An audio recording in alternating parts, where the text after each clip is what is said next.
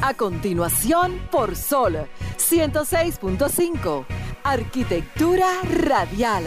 Diseño, urbanismo, ingeniería y todo lo referente a la construcción. Arquitectura radial. Con los arquitectos Luis Taveras y Gleinier Morel.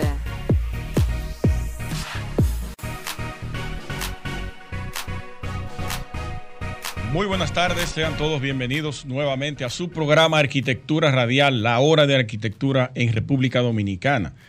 Este programa que es el único y el primero en su rama, en especializado en el sector de la arquitectura, la ingeniería y la construcción, de la mano de un servidor, Luis Taveras, Gleiniel Morel, mi compañero y socio, y Alejandro, por supuesto, en los controles de Sol, Sol FM.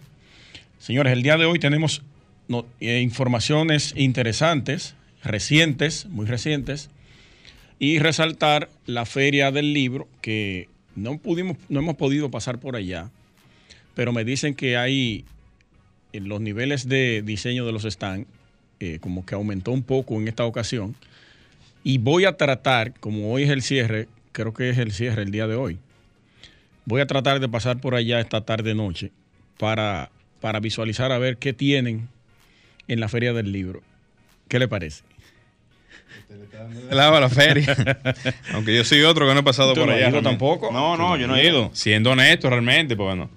No he ido. Pero es por los compromisos. Demasiado compromiso realmente en esta semana. Pero Sí, hay que sí. pasar por la feria, señor. No importa que sea en el día de hoy. Es importante. Y qué bueno que se hizo nuevamente ahí en la Plaza de la Cultura, porque Claro. es donde debe estar en realidad. Un sitio puntual. Así es. Señores, de esta manera inicia su programa Arquitectura Radial.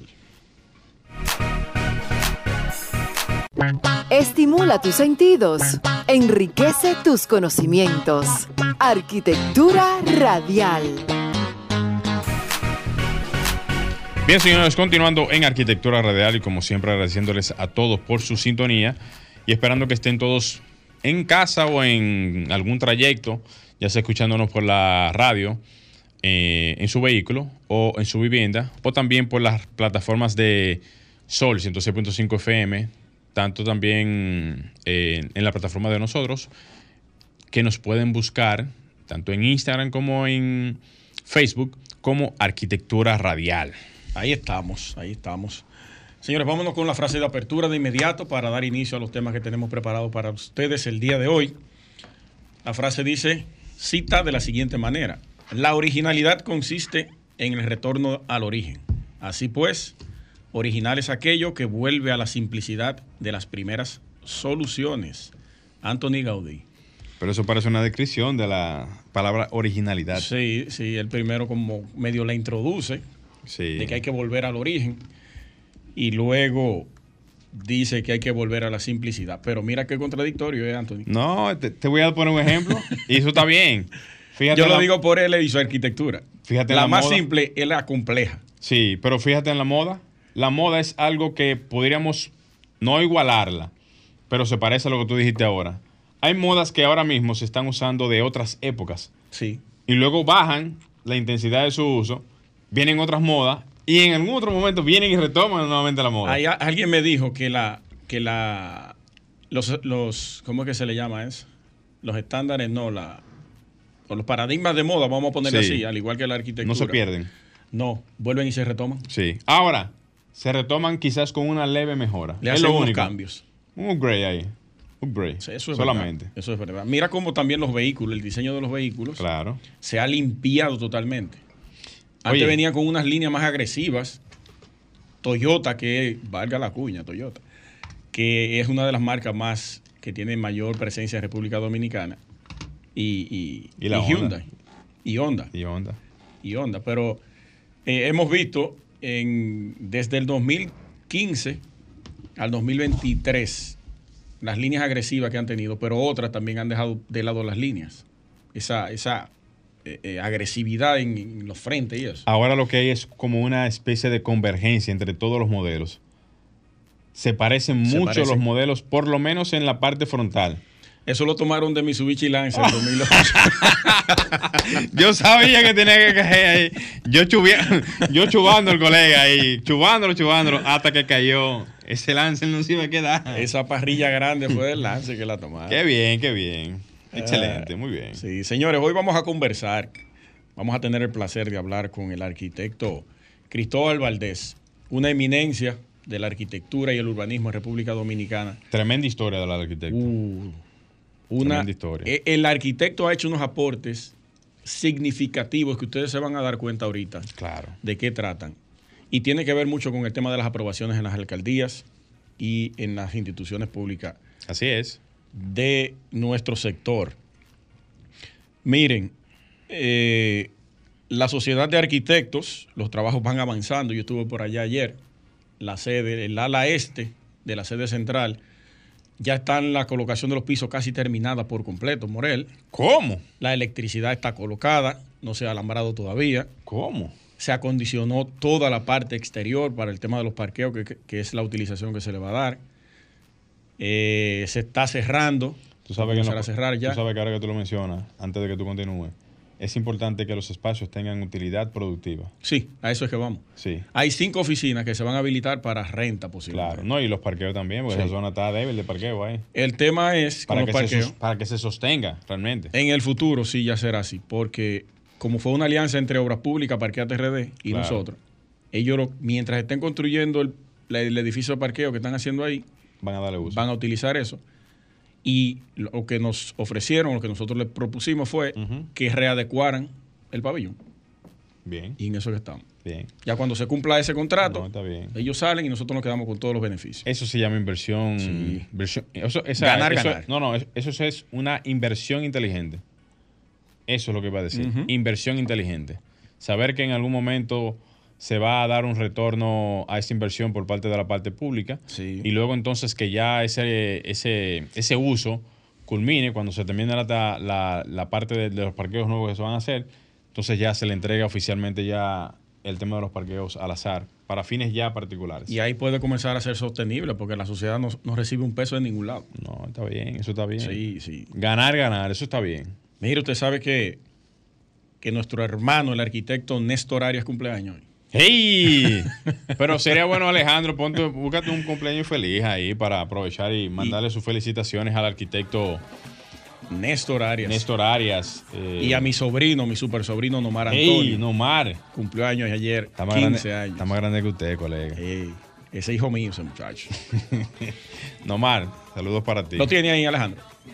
Súbalo de una vez ahí. Muy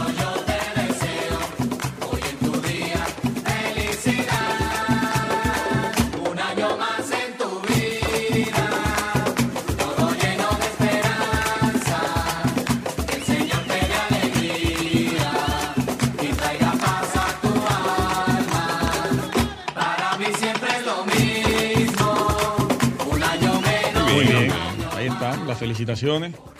Yo que no soy asiduo a hacer esto, pero Pero en el caso de mi sobrino lo merece. Toca, toca. Néstor, toca. lo lamento por ti, porque ya cumpliste un año menos de vida.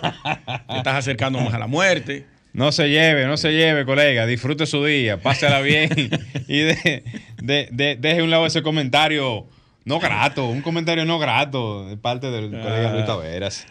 Echándole tierra al fuego ahí. No, no, no, no. Mire, en, en la Feria del Libro, a propósito, se, está a la venta este, el, el El ejemplar, ejemplar. que es el- la tercera edición que lanzó el arquitecto con quien vamos a conversar, el, el Cristóbal Valdés. Está en especial en el, está en el stand de, de Arquitecto con un 25% de descuento. Excelente. Visiones urbanas del Gran Santo Domingo. Así que ya lo saben, pueden buscar su ejemplar ahí y está interesantísimo. Ustedes van a ver un planteamiento que él hace ahí y yo quiero que sea de la voz de él Que lo haga. cuando estemos conversando con él. Sí. Excelente. Esperando que cuando ya llegue el arquitecto podamos tocar ese y otros temas más, porque el tiempo queremos aprovecharlo lo más posible. Por muchas cosas, no solamente por esa parte, sino por la historia que tiene el arquitecto a nivel de lo que es la introducción a nivel de, vamos a decir, manejo de expedientes, para darle un término bien, bien puntual, de proyectos a ser ejecutados aquí, cuando en su momento se organizó lo que fue el departamento de tramitación que él tiene una historia bastante interesante y no estaría mal saber de sus palabras cómo inició esto, cómo se dio este, este, este procedimiento, porque siendo la primera vez en ese momento, me imagino que hubieron muchos retos a nivel de tramitación. También fue director de planeamiento urbano. O sea que tiene bastante experiencia Sí. A nivel de lo que es este tema. Así es. Señores, vámonos a la primera pausa. No se muevan, que enseguida retornamos No se muevan. con los temas de esta tarde. Bien, señores, continuamos en Arquitectura Radial. Señores, aprovechar y mandarles unos saluditos, como es de costumbre aquí en el programa, a todos los que están conectados en el live de Arquitectura Radial. Comenzando con Alfonsina Torres, Sánchez Manzano, eh, José Luis, José Lisa, eh, no, José Lisandro Rodríguez, a la arquitecta Luciris Mateo, a Esmel Jarmaldecena, a Taveras Arquitectos y Miguel Joines. Saludos a todos. oh, Tavera Medrano está ahí. Hey, son gente fuerte ese. Mira, Sal- tenemos una llamada ahí, pero ¿qué querrá hablar? Vamos El- arriba, cójala antes de entrar a los Vamos. temas y comentarios. Buenas tardes. Hey, buenas tardes. Ramón. Sí, dígame. ¿Cómo tú estás, hermano? Aquí en la casa, imagínese, eh, eh, hay que recogerse porque salir a movilizarse, si no es cosa importante, uno lo que hace es gastar. Y, como te digo, el Sol tiene una buena programación eh, en la tarde, los domingos, para uno quedarse en la casa. Muy bien, Aunque muy hay, un bien. detalle, hay un detalle, después de las 5, como que los programas han bajado, pero mientras tanto hay una buena programación. Vamos a hablar con Antonio para que la parrilla la llene el domingo completo. Sí, porque eh, fue, aló, Sí, Eso, sí. eh, antes de la pandemia había muchos programas, pero fue como que eh, la pandemia bajó.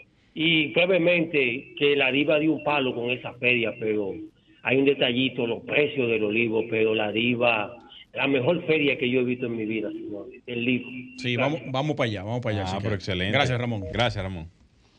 Bueno, saludos a Ramón, que siempre, siempre nos llama aquí a, a Arquitectura Radial. Siempre es un Nuestro, habitué. nuestro corresponsal, corresponsal de San Cristóbal. Cristóbal. No le preguntamos que, cómo ve los movimientos por allá del, del tema de la explosión. Bueno. Y el edificio que limpiaron el solar y ya desapareció evidencia y todo. Bueno, Ya no hay culpable ahí. ahí salieron, salieron unas informaciones que más adelante las voy a... Las tocaré si me da, si me da el tiempo. Vamos a ver, porque el panel está lleno. ¿Cómo? Pero eso está Buenas bueno. tardes, la gente quiere conversar con nosotros. Hola, ¿cómo están ustedes?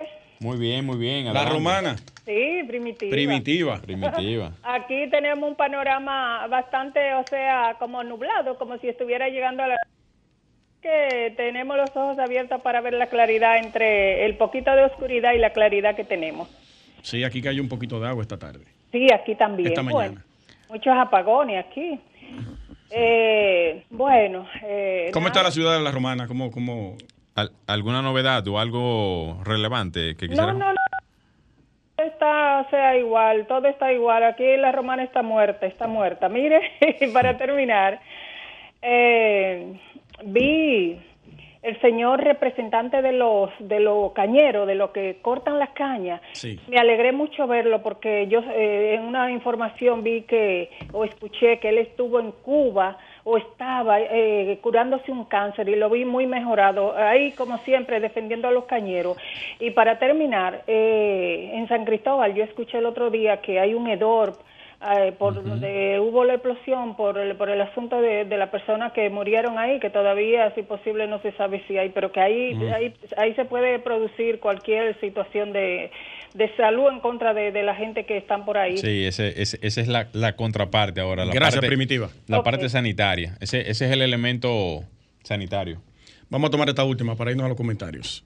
Buenas tardes. Aló, Ramón, eso de la explosión está complicado, dos explosiones está complicado, porque ahora la... brevemente, la- brevemente, Ramón. Sí, la, la, la familia de la víctima están hablando de demandar al gobierno, al ayuntamiento. Y sí, está habiendo gusanos en el área y ya la- el área demanda como sa- sanitizarla. Gracias. Bien, Sí, eso, eso es correcto. vamos a tomar esta última. Buenas tardes. Buenas. Ah, que se me olvidó decirle que tengan siempre ojos abiertos y después tengan ustedes que sufrir la consecuencia. Está bien, gracias, Primitiva. ¿Ojo abierto con qué? Con las situaciones en la calle, me imagino. Y, Ah, bueno, eso sí. Hay que, hay que tener cuidado, ¿verdad? Cuidarse Pasamos siempre. con su comentario, Morel. Vamos arriba entonces. Adelante. Bien, señores, eh, aprovechar y eh, externar nuevamente que todos estén bien en casitas, eh, ya que muchas personas cuando nos escriben por el chat de Arquitectura Radial nos solicitan que les mande sus saluditos. Entonces, miren, eh, voy a aprovechar que en esta semana tuve un pequeño acercamiento, porque sucede, señores, que el Ministerio de la Vivienda, que es el ministerio que, que nos rige a nosotros para el tema de la- las tramitaciones de los proyectos que hacemos en el día a día y para las supervisiones y los seguimientos también en la parte de la construcción, tiene muchísimas tareas y aparte de todo también tiene una especie como de componente adicional en cuanto a lo que es la, el seguimiento y las supervisiones que se hacen a diario. Presten atención a lo que les voy a decir a continuación. Miren, no hace poco alguien me llamó y me contactó porque me estuvo manifestando el interés que tiene de poder regularizar una construcción, la cual el mismo Ministerio de la Vivienda lo abordó pero lo aborda de la siguiente manera, o sea, una manera totalmente adecuada. Van allá, llegan al proyecto, piden al dueño o a las personas que están ahí toda la autorización referente al mismo proyecto y como es de costumbre, cuando no se tienen todas esas documentaciones, automáticamente eso pasa. Lo que hacen es que le solicitan a la persona la información referente a ya sea el dueño o quien está haciendo el proyecto para darle una notificación. Esta notificación lo que hace a su vez es que detiene completamente cualquier tipo de actividad que se esté haciendo en la edificación para no darle curso a que se esté continuando con el proyecto.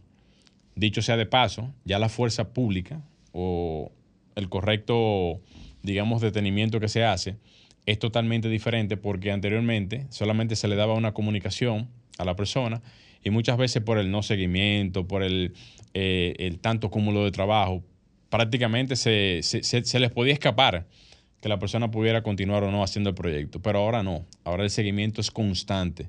O sea, es, es tanto así que me dice la persona que cuando le detienen el proyecto, nuevamente pasan a la semana, o sea, o algunos días después, como para ver si, está si va a incumplir con el mandato que se le dio. Ahora bien, pongo ese preámbulo porque cuando la persona me llama, me llama porque entiende que tiene una situación que desconocía, porque muchas personas, a pesar de que conocen el Ministerio de Obras Públicas, como el que anteriormente hacía todas las gestiones, porque el Ministerio de la Vivienda obviamente es un ministerio muy nuevo, me dice que tiene desconocimiento de todo lo que está pasando en la actualidad. Entonces yo aprovecho, le digo cómo funciona todo, qué tiene que hacer, qué no tiene que hacer, porque se le está solicitando una especie como de evaluación en todo lo que tiene que ver con el proyecto. Háblese eh, levantamientos de la, de- de- la estructura, levantamiento estructural, levantamiento sanitario, levantamiento de suelo. O sea, es prácticamente como tenerlo todo. ¿Para qué? Para poder saber si lo que se está haciendo, a pesar de que lo está haciendo irregular, si por lo menos está cumpliendo con lo que se está haciendo. Para quizás evitar cualquier tipo de situación, como han pasado situaciones, y también para que se regularice. Obviamente, no se escapa de la multa, la multa la tiene y aparte de la multa, también tiene que regularizarse obligatoriamente. ¿Y ahora qué tiene que hacer? Buscar los diferentes profesionales que necesita en el área eléctrica, sanitaria, estructural y arquitectónica, hasta inclusive en la parte de geotecnia, buscando profesionales de estudio de suelo para poder regularizar su proyecto. Súmenle a eso el tema impositivo de lo que es la parte de, obviamente, de impuestos que tiene que pagar ahora, la multa que tiene que pagar y todos los pormenores que ya de por sí tiene. Aparte del mal rato que se supone que no debe de pasar nadie con este tipo de temas porque automáticamente tú tienes una inversión y la pones en curso para poder sacarle algún tipo de provecho, ya sea para tú vivir en ella o para tú alquilarlo, lo que sea, se daña todo el procedimiento. Entonces, todo esto que yo estoy planteando realmente lo quiero plantear porque uno vive hablando aquí en el programa de casos parecidos y casos como este, para evitar que las personas tengan que pasar por este tipo de situaciones cuando ya uno vive hablando durante más de cinco años el tema de la informalidad, el tema de los trabajos, el tema de los proyectos, y ahora mismo el Ministerio de la Vivienda está tomando cartas en el asunto. Eso a mí me agrada en el sentido de que qué bueno que lo están haciendo, porque lo que se anda buscando es de que se normalicen las construcciones, de que las cosas se hagan bien, de que los procedimientos cumplan con todos los requisitos, pero qué mal que las personas realmente tengan que vivir la experiencia para saber y entender que la importancia del profesional en cada una de esas áreas es fundamental y que si existe una carrera como la ingeniería, la arquitectura, la geotécnica y todas las demás, es porque existen procedimientos que así lo requieren. Entonces, a las personas, y atención país, República Dominicana, cada proyecto, cada detalle que quieran hacer, ya sea, por ejemplo, algún tipo de proyecto que quieran hacer al futuro o inversión que quieran hacer, ojo con esto. Proyecto que se haga que, que no cumpla con todo lo mandado en lo que tiene que ver el procedimiento de el MIBET, el Ministerio de la Vivienda, y no se haya tramitado también por el departamento correspondiente en las alcaldías, va a ser detenido. Y si usted no cumple con esos procedimientos buscando profesionales del área que le puedan ayudar a gestionar correctamente con este tipo de procedimiento, van a pagar multas. Y no son multas como las que se tenían anteriormente, años atrás, de mil, dos mil, tres mil pesos, y quizás a lo mejor pagaban 20 mil o 30 mil pesos. Son multas prácticamente, no voy a decir millonarias, porque no, no, no son millonarias de, millones de pesos, pero sí son multas muy considerables. Entonces, ahora mismo es bueno concientizar a las personas, al país y a todo el que tiene algún tipo de interés en construir, de que hagan las cosas correctamente. Se evitan el contratiempo, se evitan la multa, se evitan el gasto innecesario de dinero, se evitan inclusive el gasto, digo, perdón, la pérdida de tiempo, se evitan muchísimas cosas. Y por último, eh, como no voy, a, no voy a dar información porque tengo que cuidar al cliente de esto, así como él me han llamado muchísimas otras personas, y solamente pongo el ejemplo porque realmente es un ejemplo que es muy puntual de este tipo de temas, cualquier persona que tenga un tema parecido, ya sea de, paro de proyecto, ya sea de, deslinde o como me llamó otro para un tema de traspaso, llame a un profesional del área que tenga que ver con este tipo de temas para que, le, para que les regularice su situación, hagan las cosas correctamente y no pasen más ratos. Hasta aquí mi comentario, Alejandro. Vamos a hacer un pequeño cambio y enseguida actuamos con Luis Taveras. Bien, señores, continuando en arquitectura radial y de inmediato vamos a darle paso al comentario de la tarde de Luis Taveras. Muchas gracias, hermano. Me contactó una arquitecta en esta semana a través de mi Instagram con una preocupación acerca del aeropuerto en Puerto Plata, en Santiago. Se le está haciendo una muy buena intervención de la mano de nuestros amigos de Luis Vidal Arquitectos. Un saludo para Oscar. Pero lo que ella me comenta tiene, eh, digamos, mucha lógica. El crecimiento vertical que está sufriendo, que está teniendo Santiago, es significativo, lo saludamos, eh, estamos totalmente de acuerdo con el crecimiento económico que se muestra a través de la arquitectura. Eso es inherente de las ciudades a través del tiempo. Pero eh, lo que ella me, comenta es acerca de las alturas de estas edificaciones con un aeropuerto que está cerca del casco urbano de la ciudad de Santiago.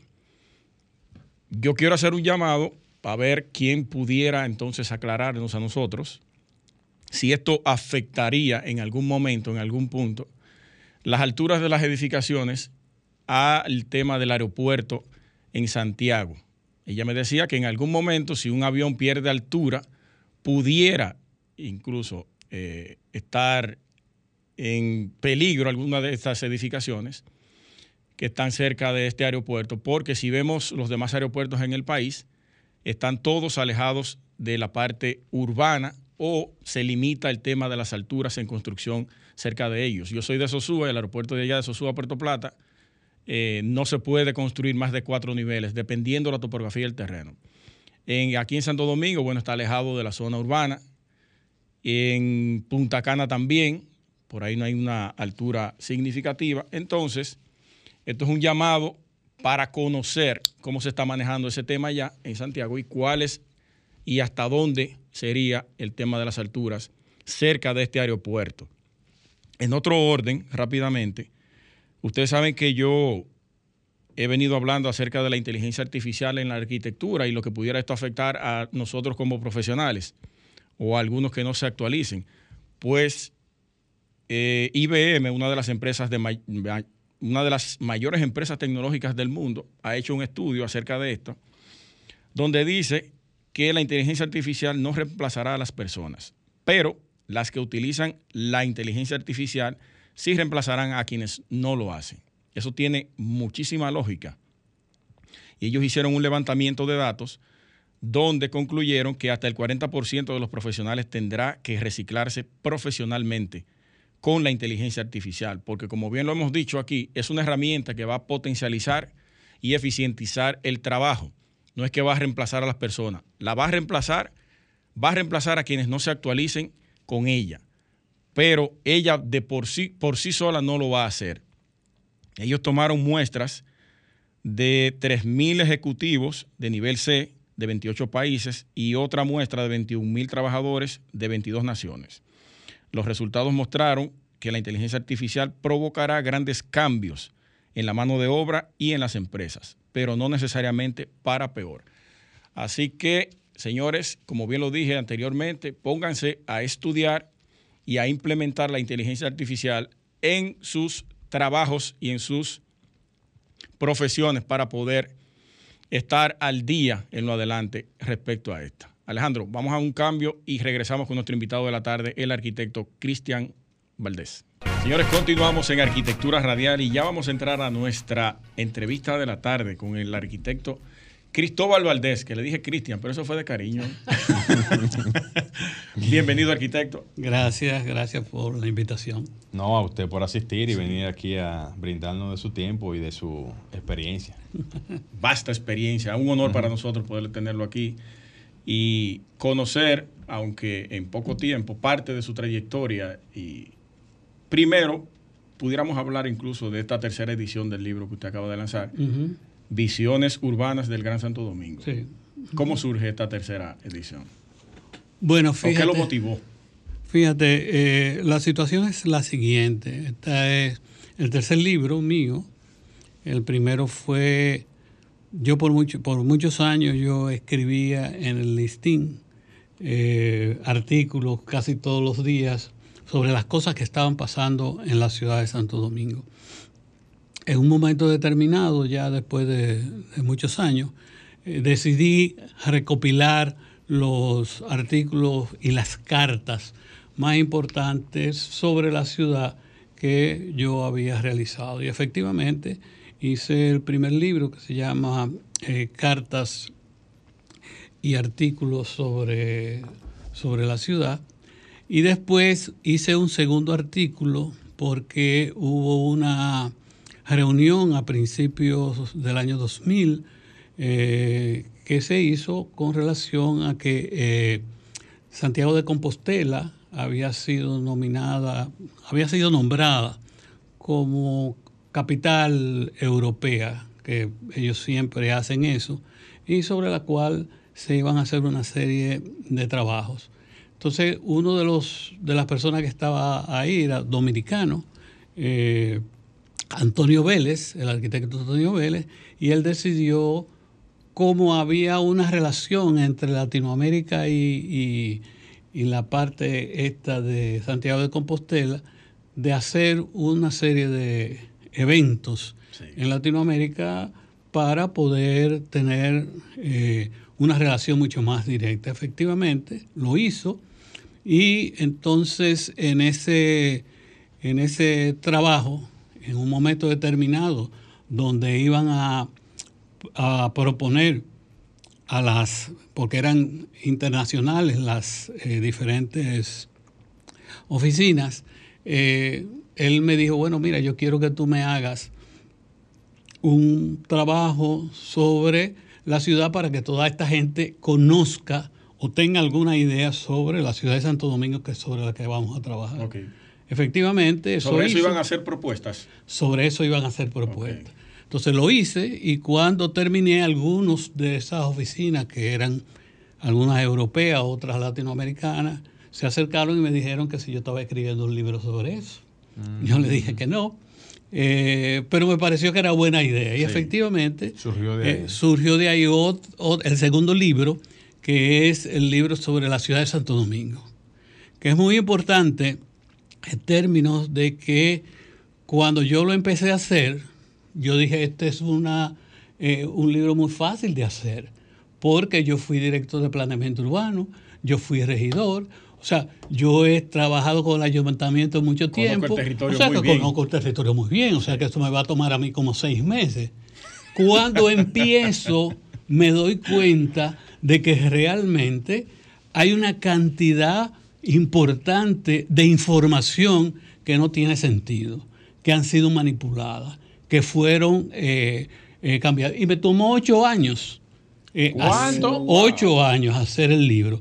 Precisamente porque tuve que hacer una serie de investigaciones sobre cosas que no estaban investigadas. Es una tesis ya. Exactamente. Y efectivamente, ahí está el libro, se llama Historia Crítica de la Ciudad de Santo Domingo. Entonces, después de Me eso, gusta el nombre. Historia Crítica, eh, eh, lo pueden conseguir en, en las librerías y eso. Entonces, después de eso, en la Universidad Nacional Pedro Enrique Ureña me llamaron, eh, un poco antes de la, de la pandemia, que querían que yo diera una charla sobre la ciudad de Santo Domingo. Entonces, cuando la fui a dar, me di cuenta también que sería interesante que los estudiantes entendieran que había una serie de proyectos en la ciudad de Santo Domingo que eran muy importantes y que si esos proyectos se hicieran o se hubieran hecho desde 1975, tomando este punto como salida, eh, la ciudad de Santo Domingo fuera otra cosa. Cuando yo terminé de, de hacer la, la, la charla, se me acercó mi esposa y me dijo, mira, pero yo creo que ese es una, un buen tema para otro libro. Y efectivamente me pareció bien y eso es este libro, que son Visiones Urbanas de Santo Domingo, que yo me puse a, a chequear y realmente la cantidad de proyectos que hay sin hacerse para la ciudad de Santo Domingo, En para el gran, papeles. eh, propuestas en, en el Gran Santo Domingo, aquello no tiene nombre. Y realmente, si eso se hubiera hecho, ¿eh? Santo Domingo fuera, si no la mejor, una de las mejores ciudades de Latinoamérica. Entonces, yo recogí todo aquello, lo puse en, en blanco y negro y a color, y entonces es lo que he estado eh, desde hace un- dos o tres meses, he estado, que cuando se hizo la publicación, es lo que he estado eh, Promoviendo. promoviendo. ¿Hay alguno de esos proyectos? Voy a preguntarlo. no, no. Tengo Hay- una, pero dele, dele Sí. usted. ¿Hay alguno de esos proyectos o de esas planificaciones a lo largo de ese histórico que se haya hecho o que se haya realmente cumplido desde el punto de vista de que, ah, bueno, se, se plasmó en algún momento alguna idea de hacer algo, ah, y se hizo? ¿Algún proyecto en particular? Y mire, le hago la pregunta por lo siguiente, porque muchas veces los proyectos tienen importancia es por el momento y por la necesidad a veces se surgen ese tipo de, se, se combinan ellas, entonces obligatoriamente hay que buscar una solución. Y si se encuentra la solución, ah, mira, tenemos un proyecto aquí, lo hacen. Sí, sí. O sea, eh, tú tienes algunos proyectos que se han realizado, Sí, eh, pero la mayoría no se han hecho. Entonces, sí entiendo. ¿cuál es la razón por la cual no se han hecho? A ver, Sencilla razón. Voluntad política. Exactamente, voluntad política. Sí.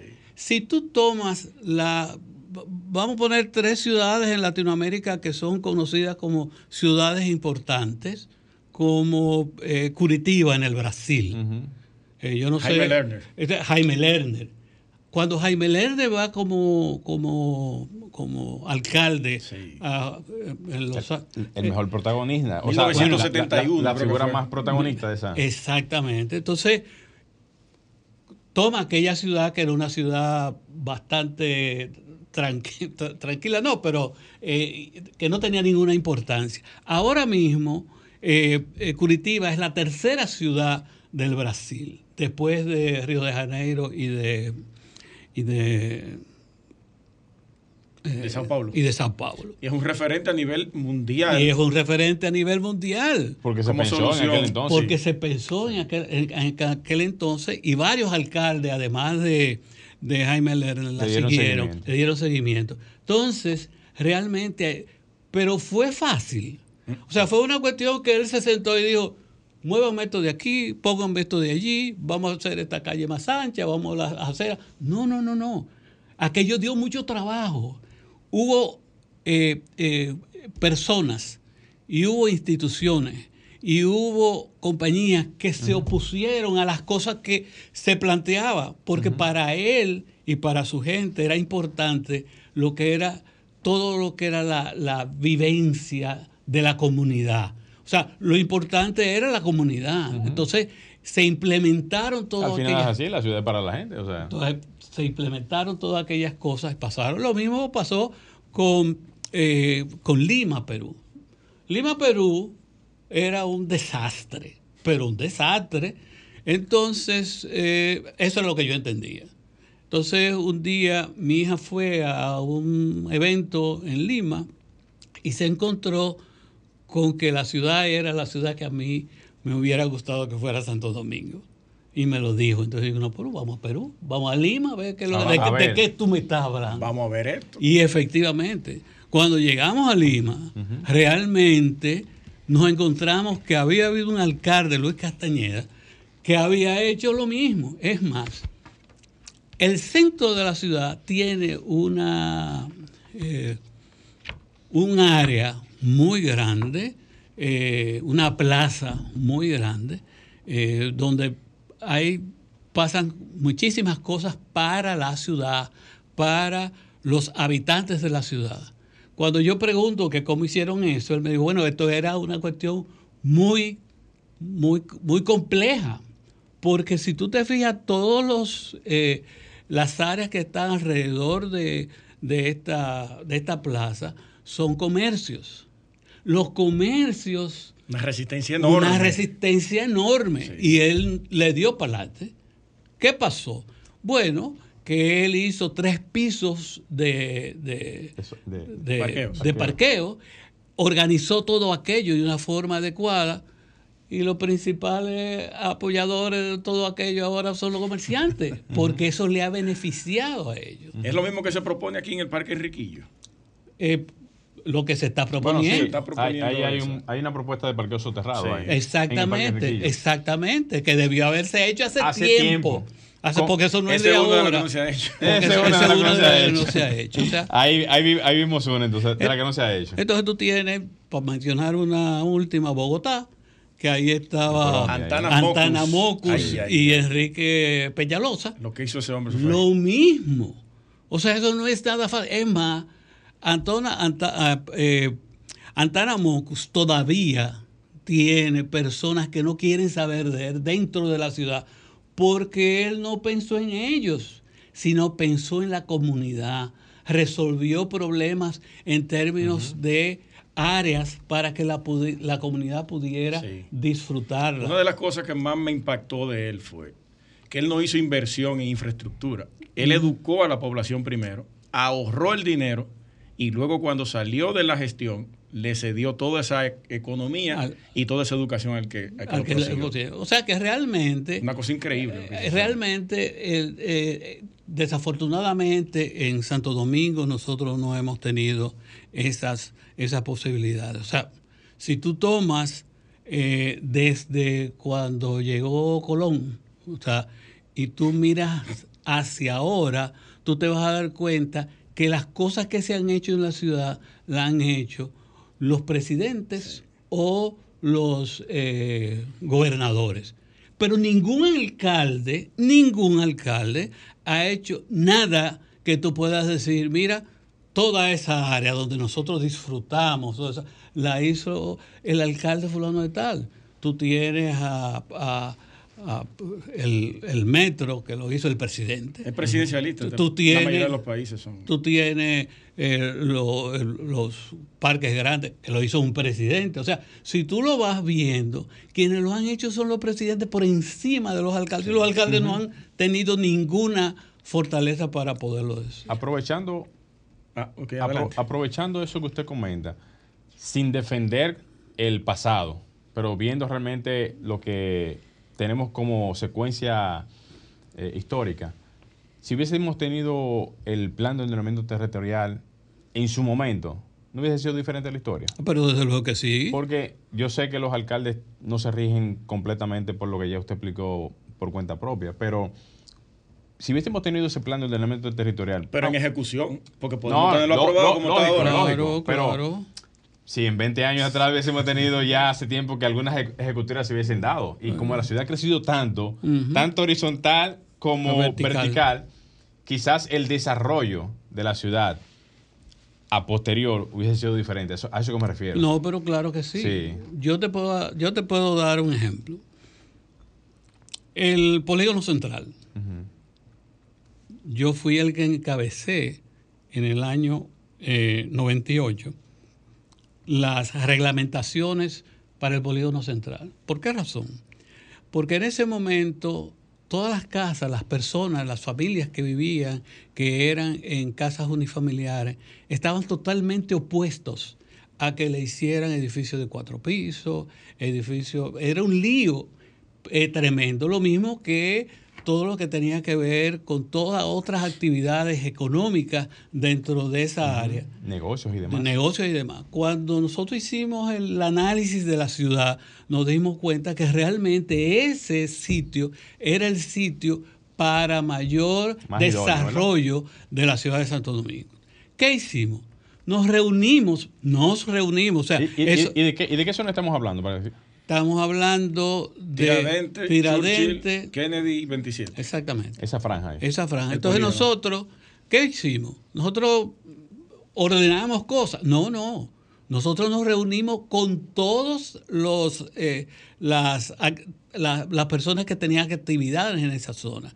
Los comerciantes, los banqueros, las escuelas, las cuestiones médicas, Iglesias. lo- las iglesias, los, los, los habitantes. Hasta O sea, hospitales y todo eso. todo. Clínicas. Nosotros tuvimos seis meses reuniéndonos todos los días, mañana y tarde, con toda esta gente para poder sacar algo en que toditos estuviéramos de acuerdo. No es fácil. Efe- no, no, no, No. no fue fácil y además hubo que hacer cambios Sí. importantes para que todo aquello pudiera caminar bien.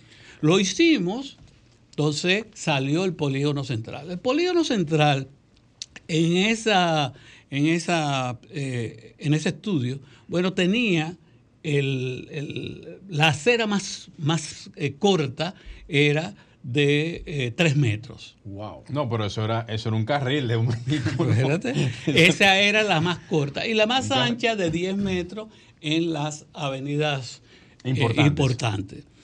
Entonces eh, cuando nosotros salimos de allá en el, en el 2000, bueno, empezó toda una serie de manipulaciones eh, importantes que hicieron algunos alcaldes sobre, sobre la ciudad, que realmente eh, cuando iba un, desarrollador, buscaba la vuelta, y todos sabemos cómo es que se le busca la vuelta, le buscaban la vuelta y no dejaban la acera de tres metros. Pero no Ampliaban la solamente- huella edificable. Exactamente. Y se comían la acera. Y se comían la acera y los árboles nunca llegaron.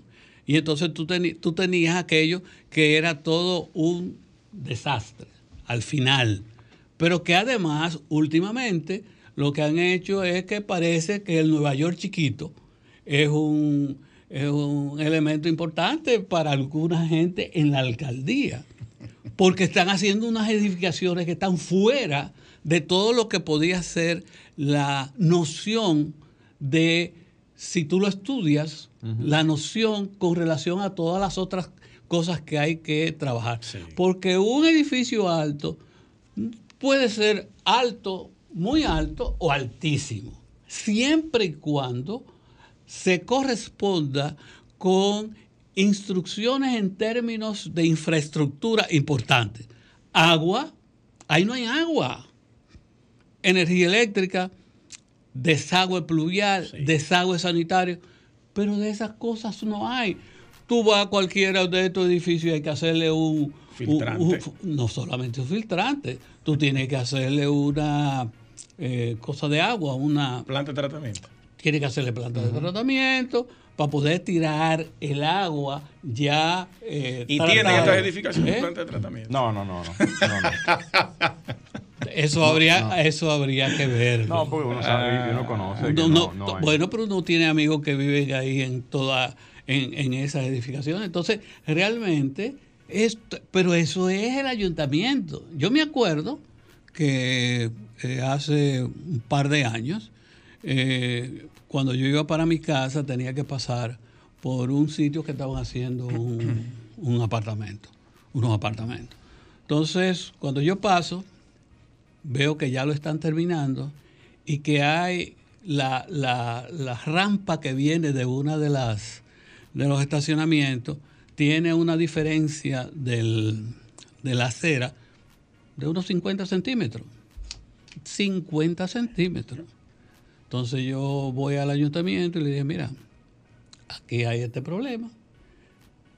Chequen a ver qué es lo que él va a hacer, porque yo no creo que él sea capaz de llevar eso hasta una acera que no era de 3 metros, inclusive era menos de eso. Ah, sí, está bien, vamos a ver lo que sé yo cuando. Yo paso, pasaba todos los días por ahí, paso a la semana a fijarme y veo que realmente lo que han hecho es que han subido la acera, subido el contén para poder llevar ese nivel. Esa cuota de eso. Entonces, pero porque el ayuntamiento no lo sabía. Sí, el ayuntamiento sí lo sabía porque yo fui y se lo dije. ¿Eh? Entonces a mí que no me vega, es que no hay supervisión. Eh, tú estabas hablando ahorita en tus comentarios de unas supervisiones. Pero es que eso es fundamental. Si tú no lo tienes, entonces lo que tú apruebas, tú no sabes para dónde va, ni qué vas a hacer con eso.